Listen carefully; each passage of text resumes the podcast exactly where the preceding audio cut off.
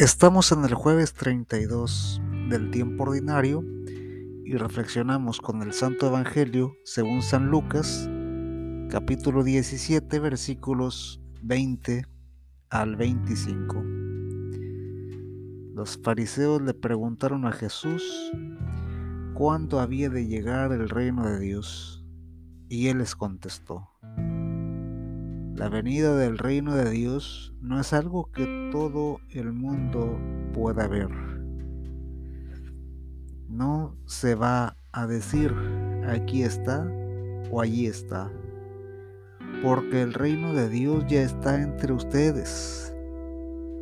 Y dijo a sus discípulos, llegará el tiempo en que ustedes querrán ver siquiera uno de los días del Hijo del Hombre y no lo verán. Algunos dirán, aquí está o allí está, pero no vayan ni lo sigan, porque así como el relámpago al brillar ilumina el cielo de uno a otro lado. Así será el Hijo del Hombre en el día de su regreso. Pero primero tiene que sufrir mucho y ser rechazado por la gente de este tiempo. Palabra de Dios. Te alabamos Señor. Hay quienes anunciando el reino de Dios persiguen bienes económicos. Sin embargo, el reino de Dios se vive en la fraternidad, en el humanismo. El reino de Dios está cerca, tan cerca que muchos no lo ven porque están cegados por el Dios dinero se comienza a hablar de las señales de los últimos tiempos y se ignoran. Ni aún viviendo la pandemia nos queremos dar cuenta que Dios estuvo preparando los corazones para sembrar en ellos la semilla de su palabra.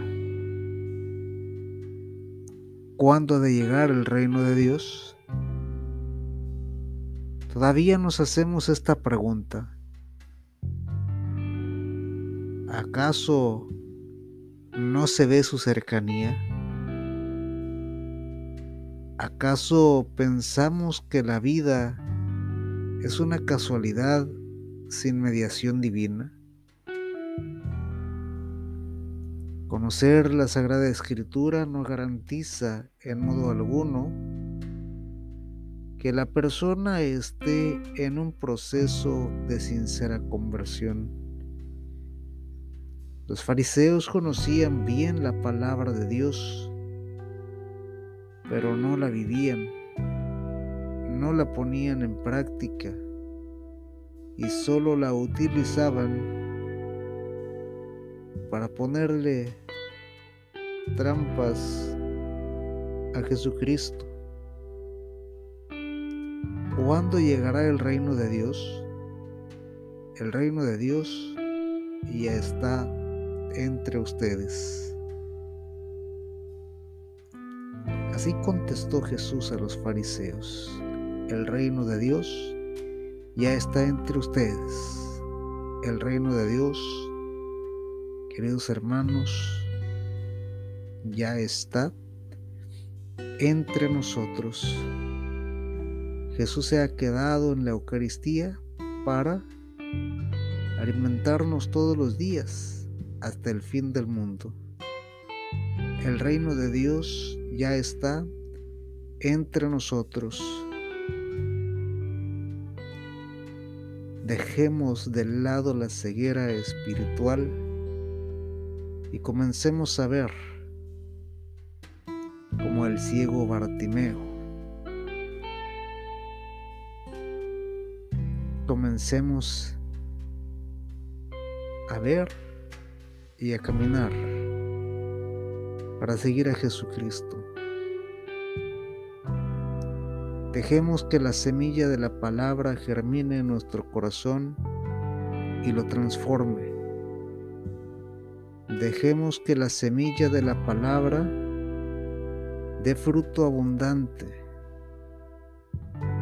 Dejemos que la semilla de la palabra nos haga mensajeros del amor. El Señor nos bendiga, nos guarde de todo mal y nos lleve a la vida eterna. Amén.